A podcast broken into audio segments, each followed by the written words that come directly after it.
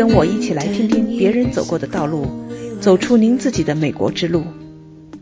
大家好，我是 Michelle，欢迎来到这里听我讲述美国故事。正在华盛顿大学上大一的 Sam，当年是十四岁一个人来到美国读高中的。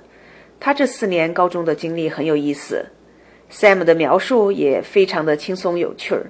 虽然当年从中国一下子被扔到美国的高中环境里，他所经历的挑战并不是那么轻松。在繁忙的学习之余，Sam 还是西雅图中文电台少儿节目的主持人，并在学校领导一个学生社团。请听我和 Sam 的对话，希望能帮助您了解美国的高中教育。非常感谢你今天抽出时间来跟我聊一聊你的个人经历。听你妈妈说哈，因为我跟她是认识的，听说你是当年自己一个人到美国来读高中的，能不能大概跟我们分享一下你是几岁的时候过来，到这儿来是读几年级？我是二零一三年的九月份来美国，等于读高中的九年级 freshman year。那会儿我是十四岁，这四年从一三年到现在，哈，这个收获真的是蛮大的。因为不管是作为一个孩子吧，从当时十四五岁一直到成年，毕竟自己一个人嘛，在美国肯定这一路上要成长啊什么的，其实经历蛮多的，但是也是觉得挺有意义的。十四岁一个人过来，你当时在这儿是怎么个情况？住在哪里呀？当时是住在 host family，就所谓的咱们的寄宿家庭这样子，可能也是朋友吧，就是住在 host family 里面。住在 host family 是中国人还是美国人？是中国人。OK，所以这四年父母都不在身边哈。对，基本上吧，有的时候来陪一下。那当年怎么做出这么个决定，这么大的一个决定？你是独生子吗？我是独生子。对啊，怎么做出了这么个决定？就是从你了解的角度，八年级以后，可能父母就跟我讲说：“哎，你九年级可能要到美国去上学。”当时我也不知道这个意味着什么，我就说：“好吧。”当时我觉得自己挺新鲜的，我觉得哎，是吧？可以换一个新环境。当时期待挺多的，但是一来美国以后，肯定还是各种各样的经历，各种各样的很难适应啊什么。但是反正基本上所有留学生出来好像都是这么一条路。当时其实我也很说不好为什么能来，因为这个毕竟可能还是更多是一个家长的问题。所以你还是个听话的孩子哈，家长跟你说你去，你就好吧就去了。对，当时实际上还是一种就是所谓的 whatever 的状态，我就说那好吧，既然你觉得这样可能对我更好，那我就先接受呗，是吧？可能这样会更好。当时我也有这个希望，当时我什么都不知道嘛，所以我觉得说可能这样会更好，对不对？就当时就。那你在那之前你到美国来过吗？在那之前来美国上过夏令营，上 summer school。还是暑假啊哈，那你这种暑假过来上这种夏令营，你当时感觉怎么样？正式的跑过来上九年级之前，那你以前来的感受是怎么样呢？以前我觉得就是说，一开始当然夏令营 summer camp，大家可能就是很嗨啊，很玩啊，summer camp 基本都是玩嘛，是吧？有一点 summer school 的学习，然后基本就是玩，然后认识更多朋友，认识西雅图这边也认识很多朋友。summer camp 一直我觉得就是对美国这边的印象一直都特别特别好。难怪你没有任何抵抗，对美国的印象一直特别特别好。嗯，能不能跟我们说一下你来了之后，因为四五年了哈，你回想一下当时自己过来是一种什么样的感受？尤其这么小的孩子，十四岁的时候，当时面临一些什么样的挑战，还能记得吗？当时这个心态我记得特别清楚。当时我一第一天来学校，哎，这个环境挺新鲜啊。就我们学校中国人、华人其实也没有那么多、那么大的比例，所以我挺新鲜、挺好玩的。很多美国朋友，当然一开始在课业上。压力肯定最大，因为一开始高中要求必须得上一年 ESL 嘛，所以当时。在 ESL 认识很多人，在正常的课上也认识很多人，因为我们学校是在上 ESL，同时也要正式跟很多美国孩子一起上所谓 English Nine、English Ten，包括很多历史的课程。这个系统蛮好的，因为同时有 ESL 的这样一个有这种 bubble 的保护之下，也能去接受一些正儿八经的这种美国孩子在上的课程。所以我觉得这个系统是蛮好的。然后一开始我觉得我这个心情开朗，不过像一帮很多很多人啊，有点紧张啊什么的没有。当然第一天肯定什么一点都不紧张。但是作业一来，立刻就吓死了。怎么个 作业就吓死了？对了，我先回一下子，这个 ESL 就是 English as Second Language，就是英语作为第二外语的，算是给你们英文的一种补习的课程，是吧？对。好，那你刚才说到作业下来的时候就吓了一跳，这怎么回事啊？国内内都知道咱们是有教科书哈，对，textbook 文学咱们学课文对不对？咱们学很多课文，但在美国没有。当时我就第一天拿了一本书是 William Golding 的《Lord of Flies》，这在美国很正常，九年级看的书嘛。当时拿着以后，我就是说，最后我问老师，我说这个书我们读多少？老师很惊讶的看着我说，entire book 全都读完。多厚一本书？当时那一本书三四百页得有，因为我看那本书挺厚的。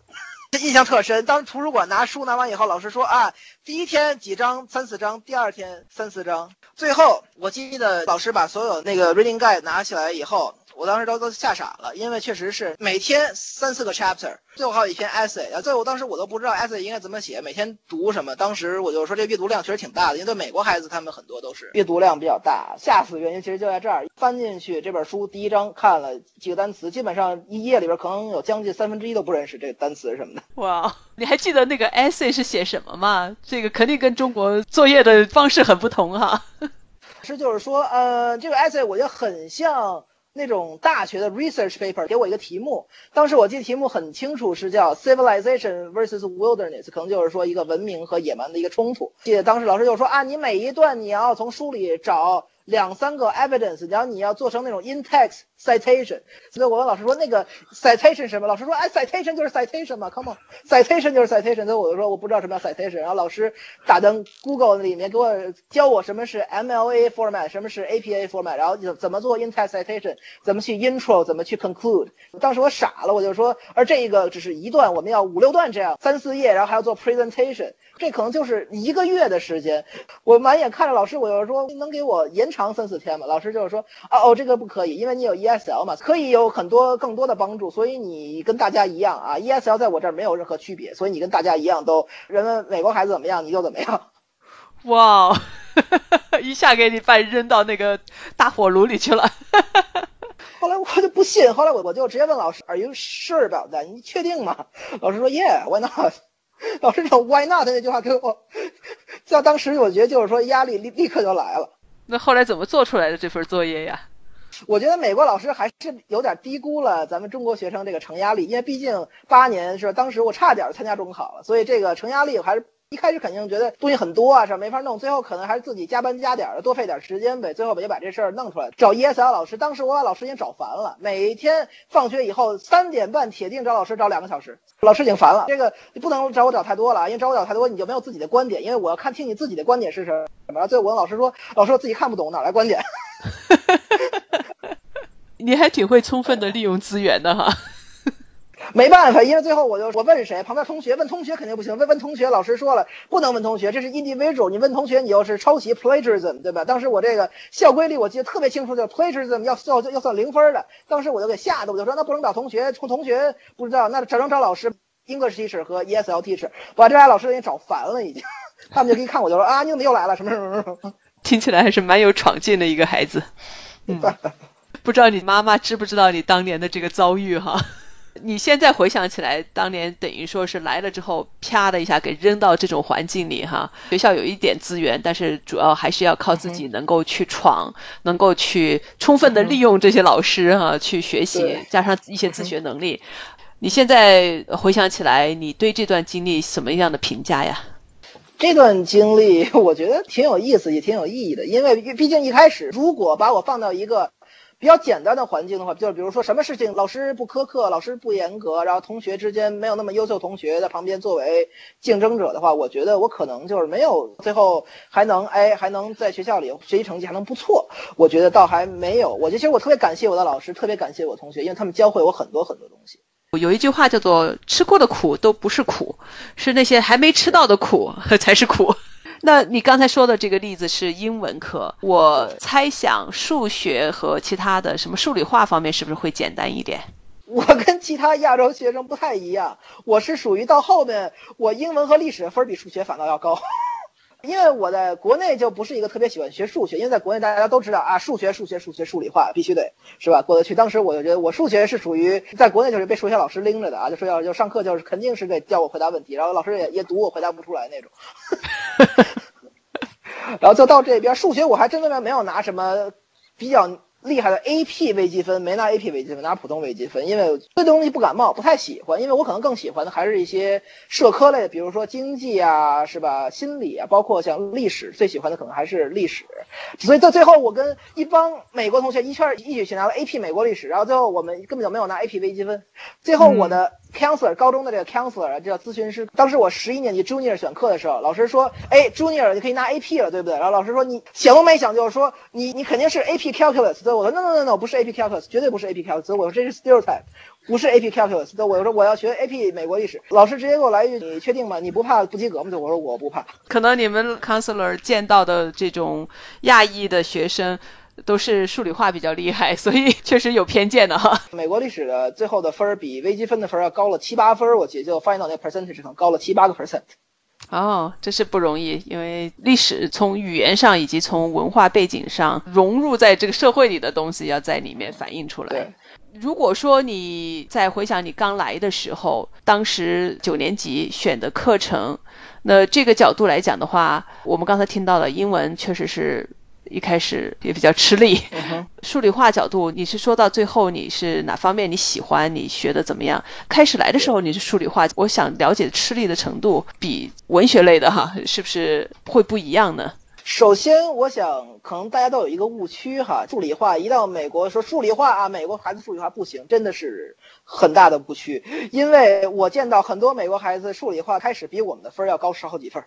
这个真的是个误区，因为在美国学习数理化，首先是词汇量的问题，这个是绝对。因为在美国是用英文学数理化，老师跟我说 numerator 和 denominator 很简单，分子和分母，当时我分不清楚。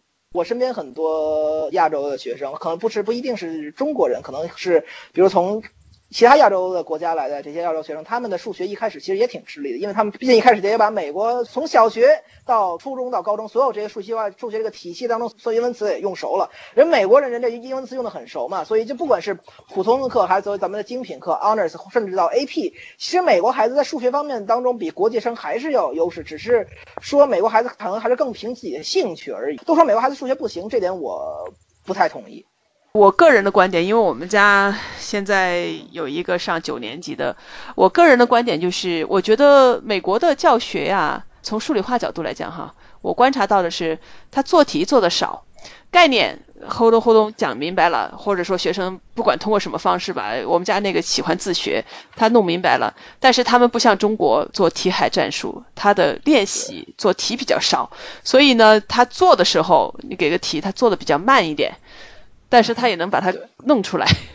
中国是熟能生巧嘛，同类型的题做了无数遍之后，所以拿来呃很快就能够反映出来，很快就能做出来。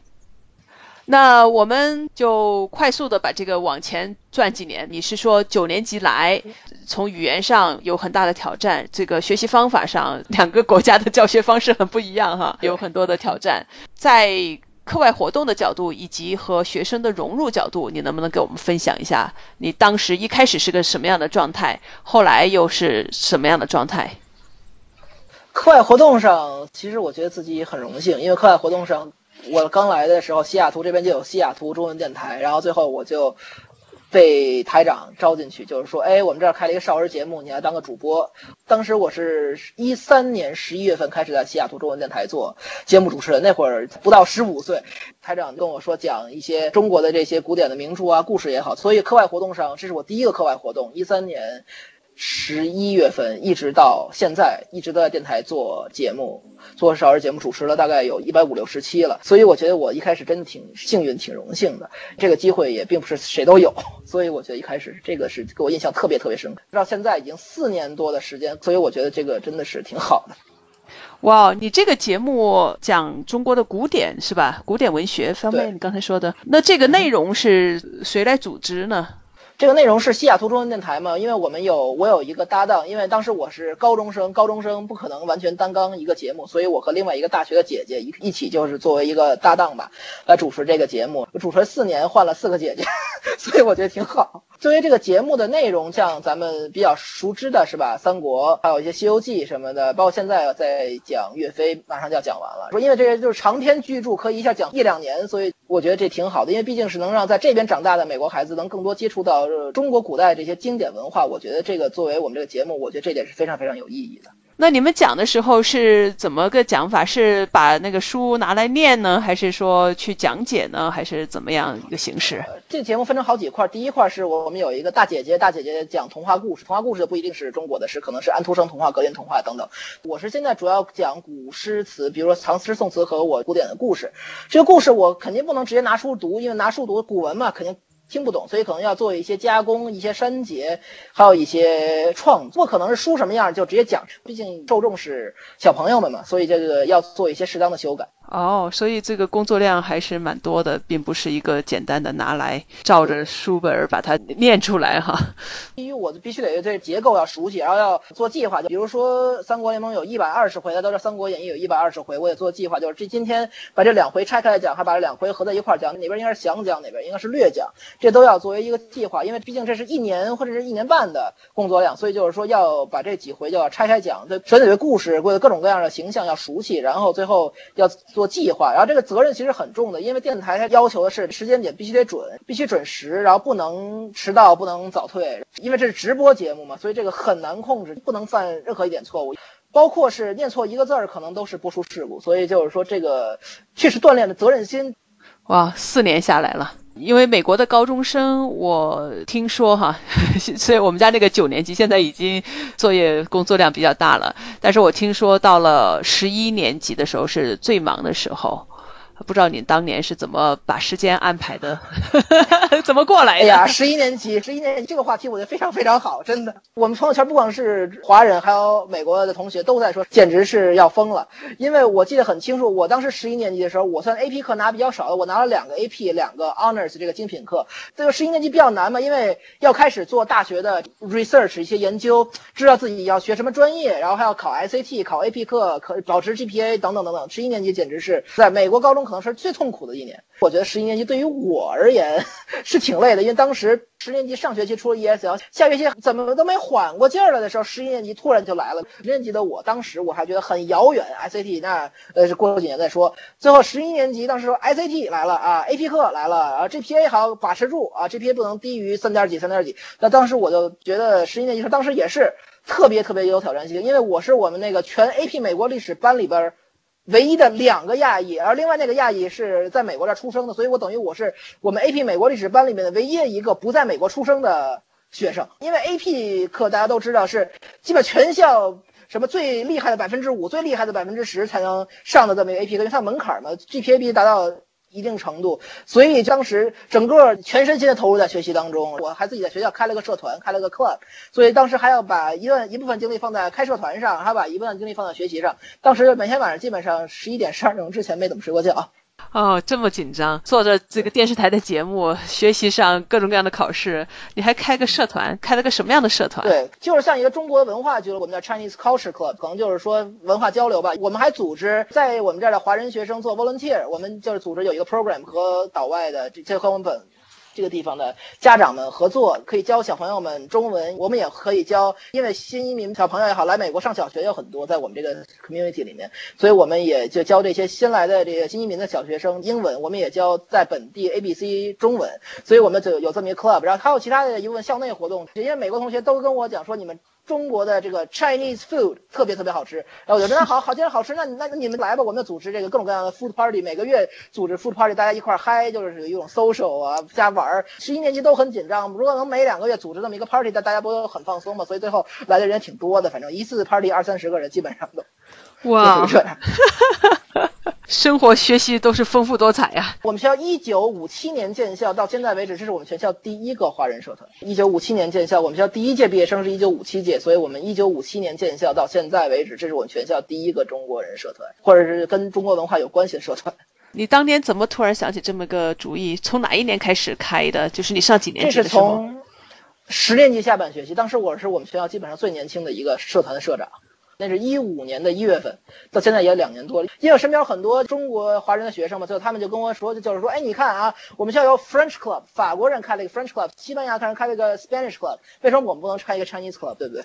当时我就说，那好啊，我们学校很幸运有中文老师，很幸运两位中文老师，所以找中文老师。中文老师说，哎，我们想法不错哈，我们以前也没有过这种 club，那我们就就开一个，对吧？就看看你们能力了。然后我们又去找了这个我们学校的 associate principal，就是副校长，就说那好，你们想开 club，OK，没问题，填表啊，拉人呐，怎么怎么。我们一开始开社团的时候九个人，现在整个社团四十多个人。所以你是当时的发起人，然后你是领头的。我是 founder，一五年开始当了三届的社长，当时发起到当到毕业，还是蛮有创业精神的啊。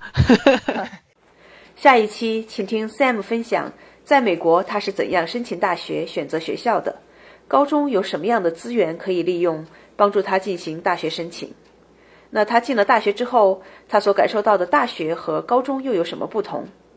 期待与您下期再见。